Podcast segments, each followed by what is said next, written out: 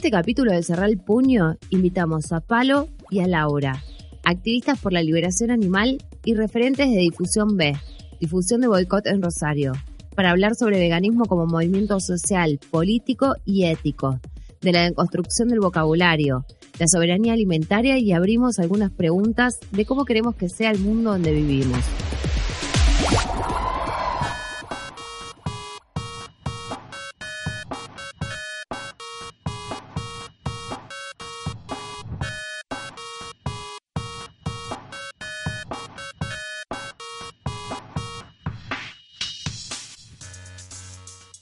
Nosotros como aclaramos siempre, va, yo por lo menos cuando empiezo a hablar de veganismo, en realidad lo primero que digo, a diferencia del vegetarianismo, que no es una dieta, sino que es una posición política y, ética, ¿no?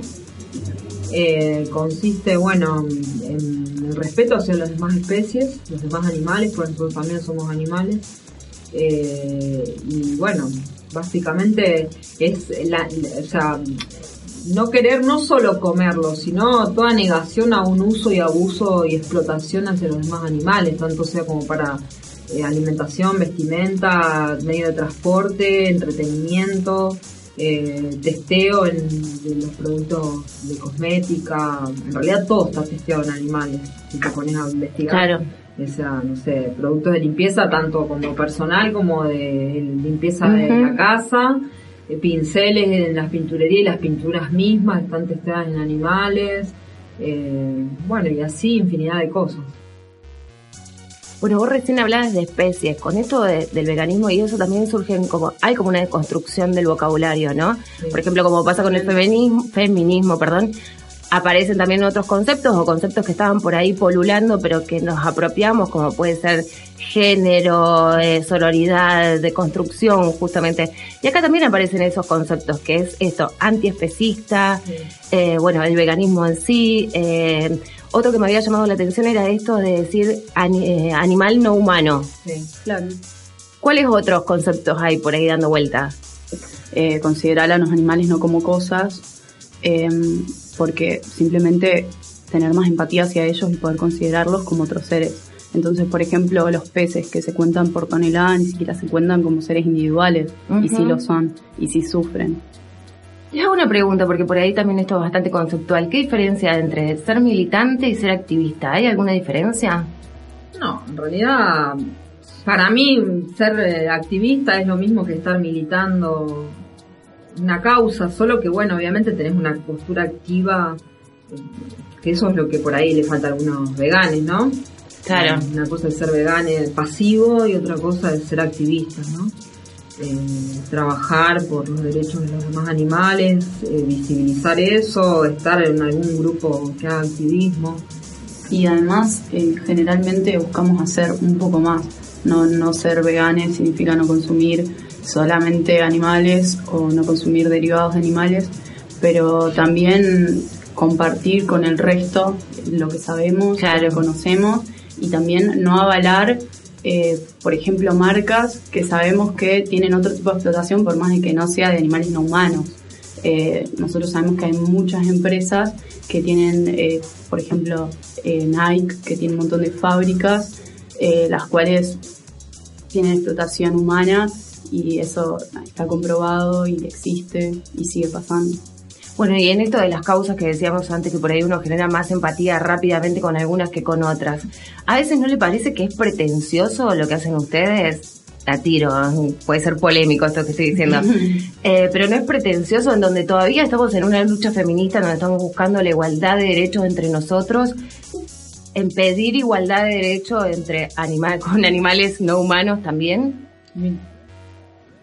Y yo creo que hay que intentar hacer lo que más podamos. No vamos a justificar por una causa a no hacer otra. Es decir, no vamos a tomar algo y dejar el resto de lado. Me parece que todas las luchas son, son justas, tanto el feminismo como el antiespecismo.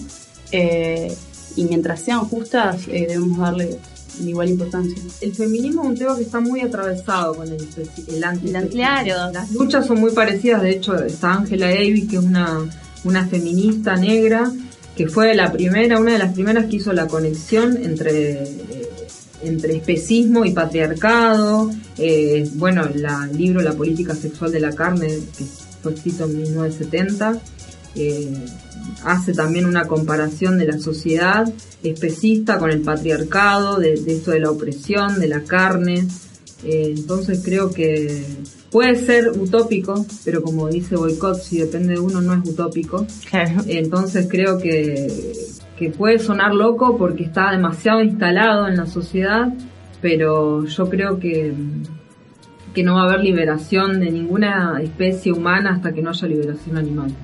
Entonces, no, como mujeres, no vamos a ser completamente libres hasta que no liberemos nosotros mismas a nuestros esclavos que están nada, en mataderos, en granjas, en laboratorios, en circos. Eh, mismo el, el, carrero que está carreando a su, a su caballo, por más que también digamos, bueno, pero es un medio de transporte para comer yo que no quiero que ni que esté el carrero ni que esté el caballo.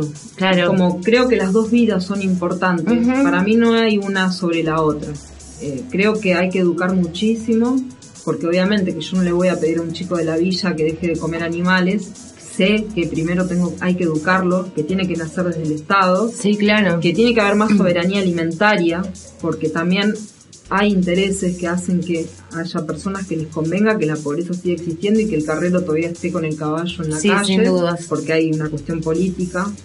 Eh, ¿Cuál es la estrategia de boicot? Por ahí, viendo las redes sociales o los carteles que están pegados en la ciudad y eso, pareciera que siempre van como un poco dirigidos a los que ya tienen esta curiosidad o esto como sonando un poco adentro pero es también como convencer o es solamente unir a los que ya están en esa.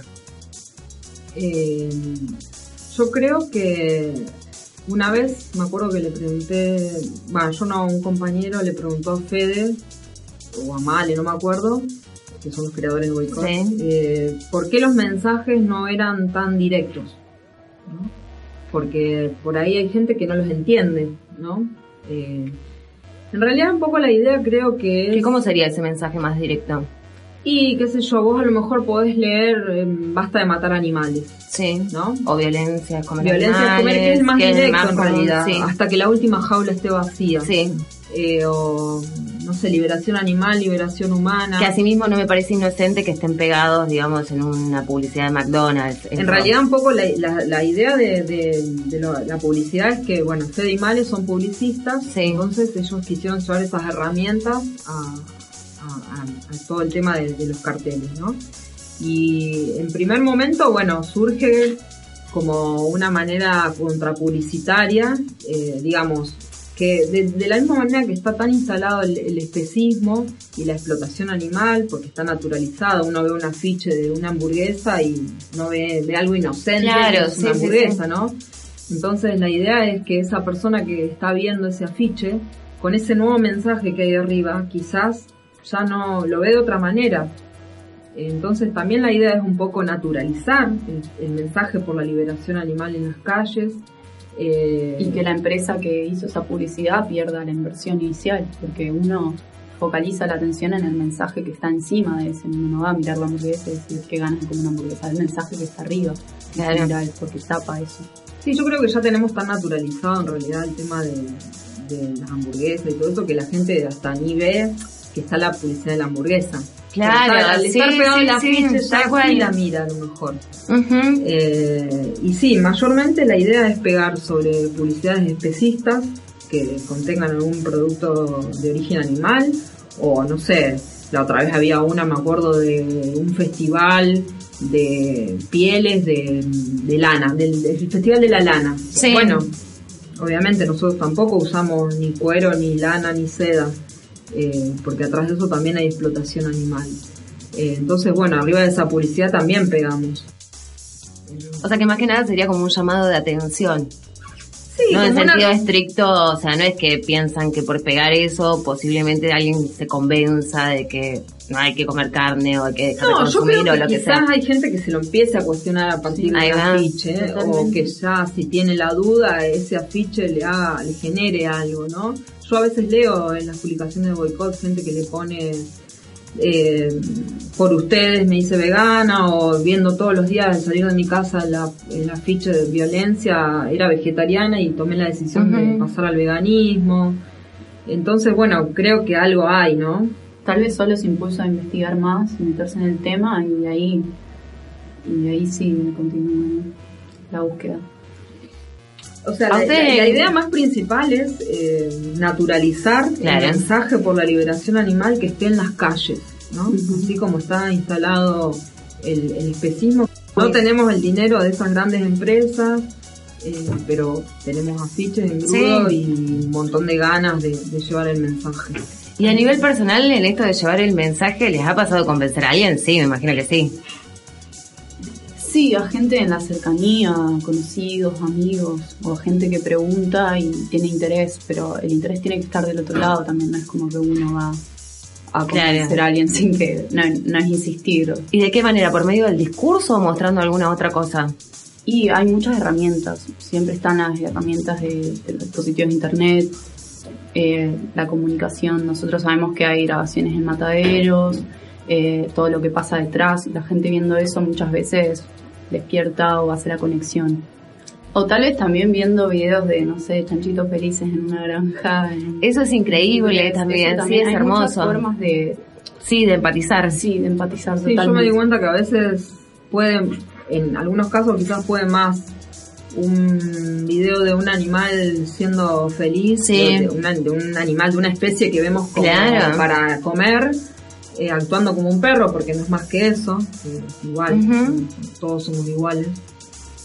Eh, que quizás, bueno, una filmación de un matadero haciendo alguna de sus prácticas estándares, eh, no sé, a mí de la manera en que me llegó fue por una charla de un médico, en realidad, que me explicó que nuestro cuerpo no estaba diseñado para comer animales y para qué si estaba diseñado y todo lo que provocaba comer animales y derivados. Pero como la B12, ah. en realidad la B12 está en la tierra, es una bacteria y no... Hoy en día hasta los animales también están suplementados con B12. Eh, sí, Néstor Palmetti no habla eh, del... Él, por ejemplo, no recomienda la suplementación, pero bueno, porque él tiene una alimentación fisiológica limpia, digamos, alimentación fisiológica. Viva. sí, viva y limpia, porque hay alimentos ensuciantes, en realidad. Eh, la harina es un alimento que ensucia el organismo, bueno, los lácteos y la carne mucho lo ensucian. Eh, hay un documental que se llama El vientre segundo cerebro, que en realidad dice que nuestro cerebro está conectado con los intestinos y bueno, tomamos las decisiones con esto. Entonces si tenemos sucios los intestinos, vamos a tomar malas decisiones, vamos a elegir malas parejas, ¿no? Eh, eh, no, hay mucha evidencia sobre eso, está muy interesante, la verdad, todo lo que dicen. ¿Cómo se llaman? Eh, el vientre segundo cerebro, y el médico que habla de esto es Néstor Palmetti. Bueno, a mí me llegó por él, y en realidad instantáneamente por el negocio, porque no sé por qué, pero fue una época que dos personas me nombraron una charla que es la de Gary Borowski, que se llama El mejor discurso que jamás escucharás, que me dijeron que la mire, y, mm, y me llegó el documental Conspiracy. En realidad fue todo ahí, creo que fui a escucharlo a Néstor Palmetti, a al fin de semana siguiente estaba mirando Conspiracy y al otro día miré el mejor discurso que jamás escucharás y ahí dije, un combo. fue como para mí, fue realmente una revelación todo. Claro. Todo lo que escuché de, Néstor hasta los videos que vi, como que fue como dice Liliana Felipe, ¿cómo no me daba cuenta? Sí, totalmente. ¿Cómo no me di cuenta antes de todo esto? ¿Y el Estado? ¿Qué rol cumple en todo esto?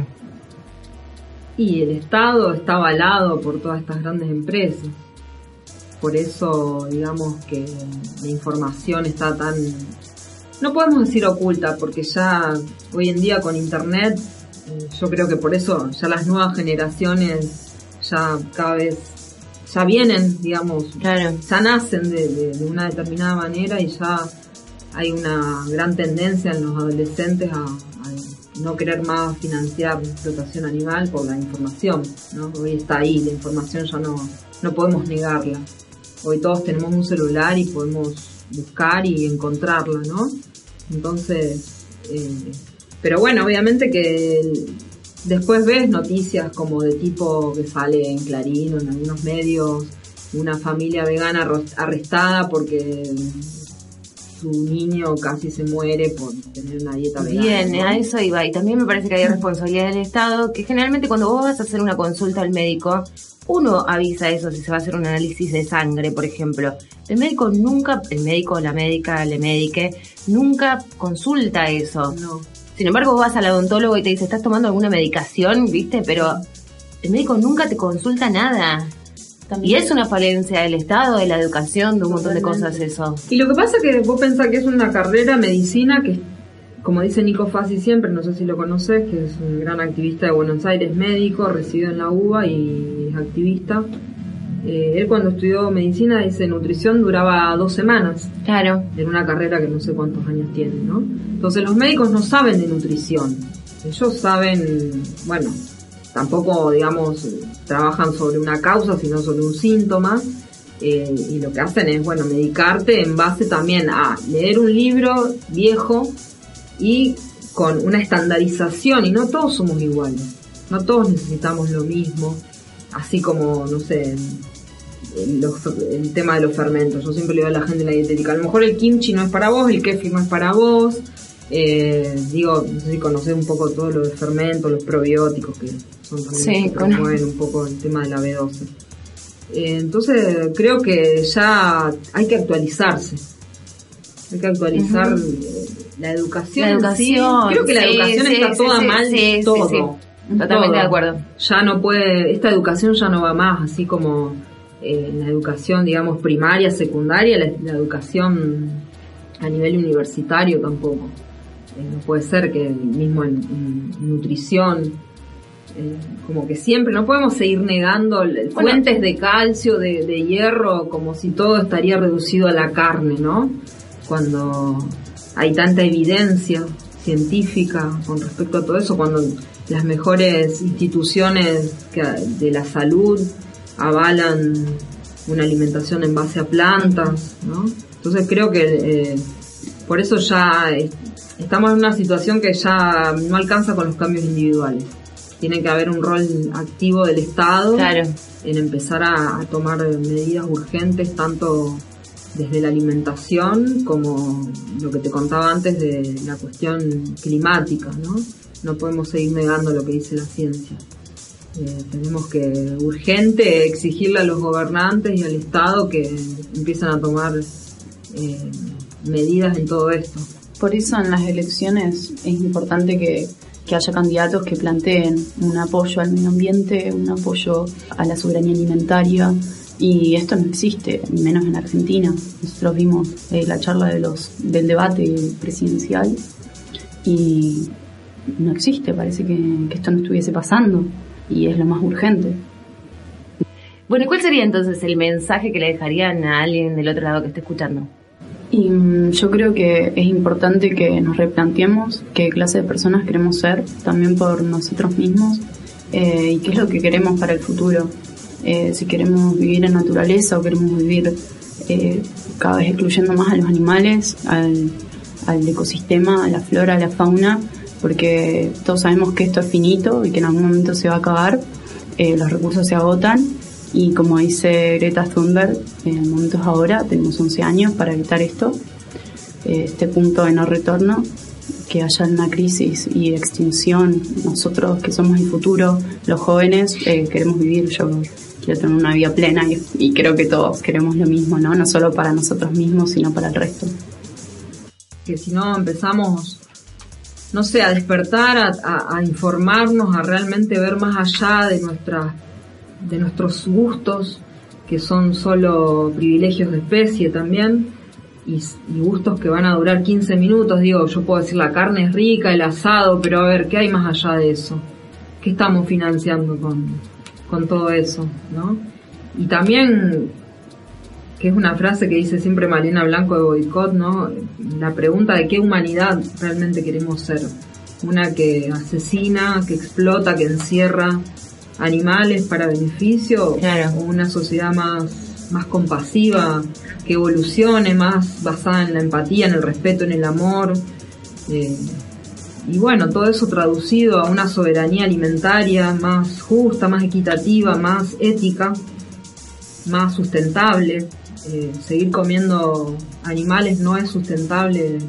Inclusive también digo, refutando un poco esto de, que la pobreza o que nos importa más los animales que los demás eh, animales humanos, eso también es mentira y también, digamos, es una falacia porque esta industria genera mucha eh, inequidad, ¿entendés? Porque la, mayoría de los recursos que usa la ganadería eh, son recursos, digamos, a ver, todo lo que está pasando en el Amazonas, están, hay activistas climáticos siendo asesinados, comunidades aborígenes desplazadas, y todas esas tierras son para alimentar ganado. Claro, exactamente. O, generar áreas de pastoreo. Para gente que puede pagar por esa carne, ¿no? Cuando podemos alimentarnos de plantas, que es mucho más barato y, digamos que con la misma cantidad de, kilos que, podemos producir dos, un kilo de carne que alimente a dos personas, podemos alimentar a 20. Claro. ¿No? Y podemos, si queremos, acabar con la pobreza, ¿no? Entonces, algo que decía Angela Davis era de que en realidad el feminismo sobre lo próximo y urgente que tiene que tratar es sobre la alimentación.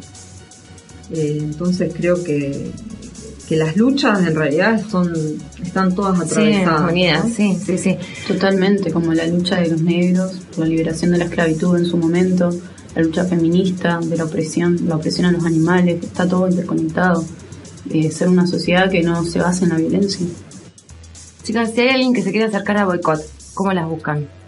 Está la página de Instagram, Difusión Berrosario. Eh, yo estoy como Laura X Paz en Instagram. Vos, no sé cómo estás, Palo. Palo Tonelli. Y también nos pueden hablar por boicot, por la página de Buenos Aires, si es que son de otro lado, o por sí, la página de su ciudad, si les interesa eh, también formar un, un espacio de difusión B en su ciudad que no haya, porque no hay en todos lados. Eh, también pueden avisarle a los chicos de boicot y, y ellos se van a contactar. También, nada, acá en Rosario hay otros activismos que se llaman el, SAVE, como antes nombró Palo, que bueno, es un activismo que nació en Canadá.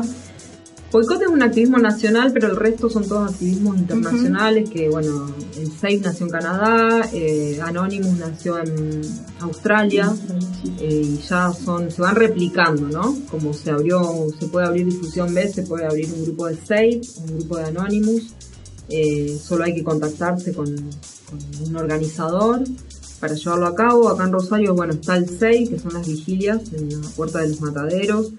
Eh, el Cubo de la Verdad, que es el, Anonymous. ¿Con boicot ustedes hacen vigilia también? No. no. No, pero en realidad, más o menos los activistas de los grupos somos todos. sí, claro, se van copando en la actividad de uno de otro. Y también tiene que ver con las elecciones personales, no lo que uno prefiere. Claro. porque son todos métodos distintos de, llegar al otro.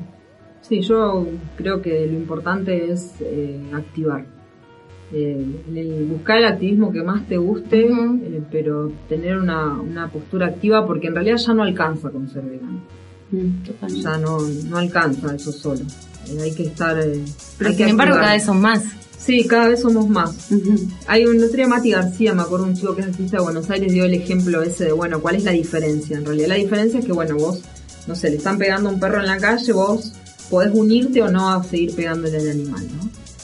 Podés no unirte y seguir de largo. Ese sería un vegano. Claro. Eh, un, activista es una persona que va y se involucra en, que dejen de hacer eso. Bien.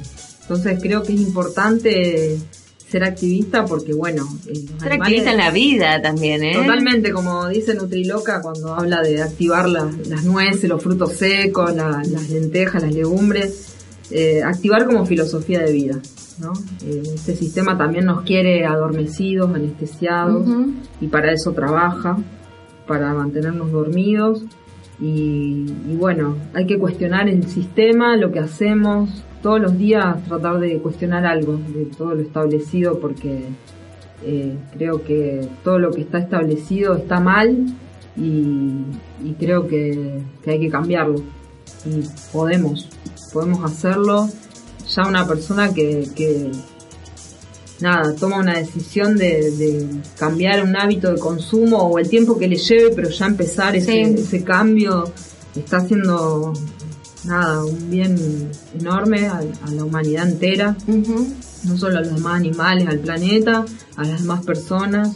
Eh, y bueno, nada, acá tenés también el, movimiento de, del SEI, está la rama de Hell SEI, que lo que se hace es cocinar para personas en situación de calle, sí, está comida libre de explotación animal, también está ese movimiento que se pueden sumar. Eh, entonces, bueno, opciones hay. Sí, claro. Cada cual elige dónde se siente mejor o cuál le gusta más, pero la idea es eh, tener una actitud activa y, y bueno, tenemos el privilegio de tener la información que en realidad está al alcance, pero como lo tenemos, tenemos que comunicarla también esa información y no quedarnos solo para nosotros. No, claro. Compartirla y que, que, cada vez se expanda más. ¿no? Compartir esa verdad. Exactamente. Ahí está, chicas, gracias. No, gracias a vos.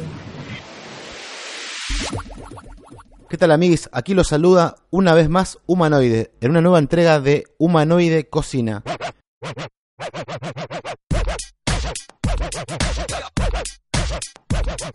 Hoy les traigo una receta fácil, rica, económica y saludable. ¿Qué más querés? Albóndigas de garbanzos. Los ingredientes que vamos a usar son una cebolla grande o mediana, un diente de ajo, una taza de garbanzos y una taza de pan rallado. Lo primero que hay que hacer es poner en remojo los garbanzos durante un día aprox. O si sos medio bagace, podés comprar los que vienen en lata ya listos para hacer mucho más rápido. Segundo paso es cocinar el ajo y la cebolla con un poco de aceite, cortados bien pequeños para que se cocinen más rápido. Una vez que están bien dorados, los retiramos. Y los ponemos en un bowl junto con los garbanzos para procesarlos. Los mixeamos bien con la mini pimer o algún tipo de procesadora que tengas para que te quede tipo una pasta. Si no tenés mixer, le podés dar con un pizza papa, pero te va a llevar un tiempo mucho más largo. Una vez que tenemos la pasta lista, le agregamos sal, pimienta y pimentón para darle un toque picante. Mezclamos bien y le agregamos el pan rallado para que tome una consistencia más duranga y poder formar mejor las albóndigas. Esta mezcla las mandamos a la heladera una media hora más o menos. La sacamos de la heladera y comenzamos a armar las albóndigas. Te conviene hacerlas medianas o chicas para que se cocinen mejor por dentro. Las puedes hacer al horno o fritas. Y o congelarlas para comer en otro momento cuando más te guste. Y bueno, amiguis, eso es todo. Espero que lo disfruten y que se animen a hacerlo porque es bastante fácil. Un beso.